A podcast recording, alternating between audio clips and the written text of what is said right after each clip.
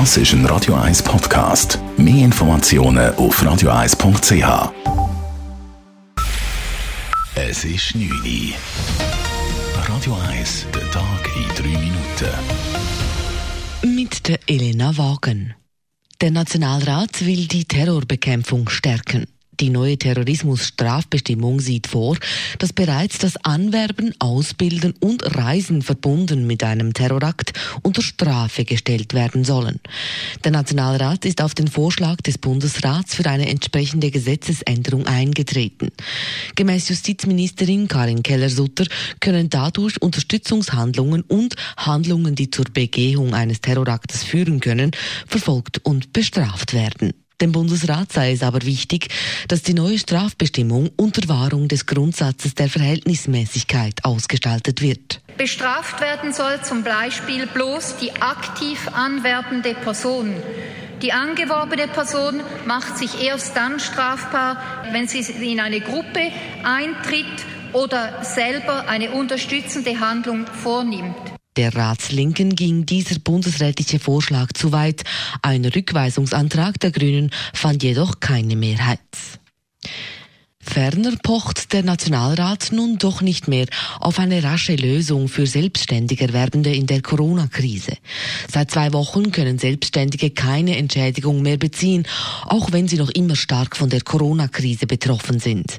Noch gestern wollte der Nationalrat dem Bundesrat Druck machen und eine Lösung finden und das Geschäft diese Woche behandeln, auch wenn dies gegen das Parlamentsgesetz verstoßen hätte.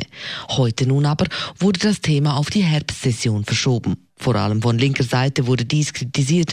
Man würde unzählige KMU in der Krise alleine lassen.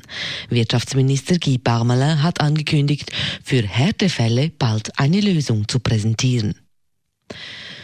Trotz Corona-Kosten von über 300 Millionen Franken allein in diesem Jahr ist die Stadt Zürich finanziell gut aufgestellt. Dies sagt Stadtrat und Finanzvorsteher Daniel Leupi, der heute eine erste Kostenanalyse der Corona-Krise aus Sicht der Stadt Zürich präsentierte.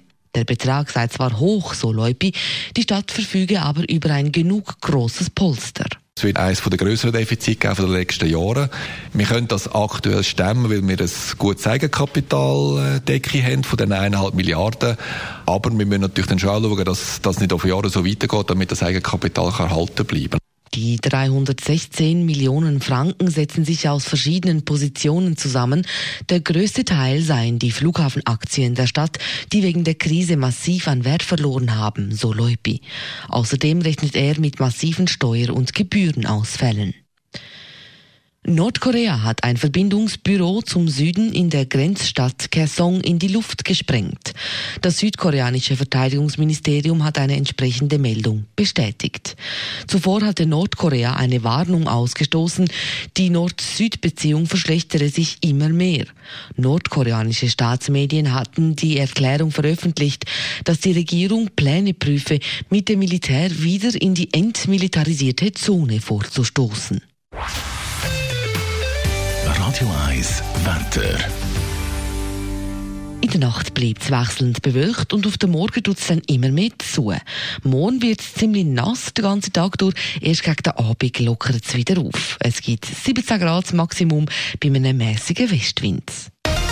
Das war der Tag in drei Minuten.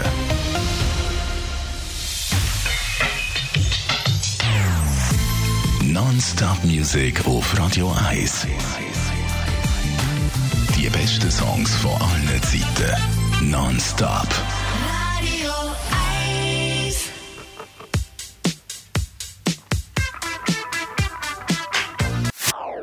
Das ist ein Radio 1 Podcast. Mehr Informationen auf radio1.ch.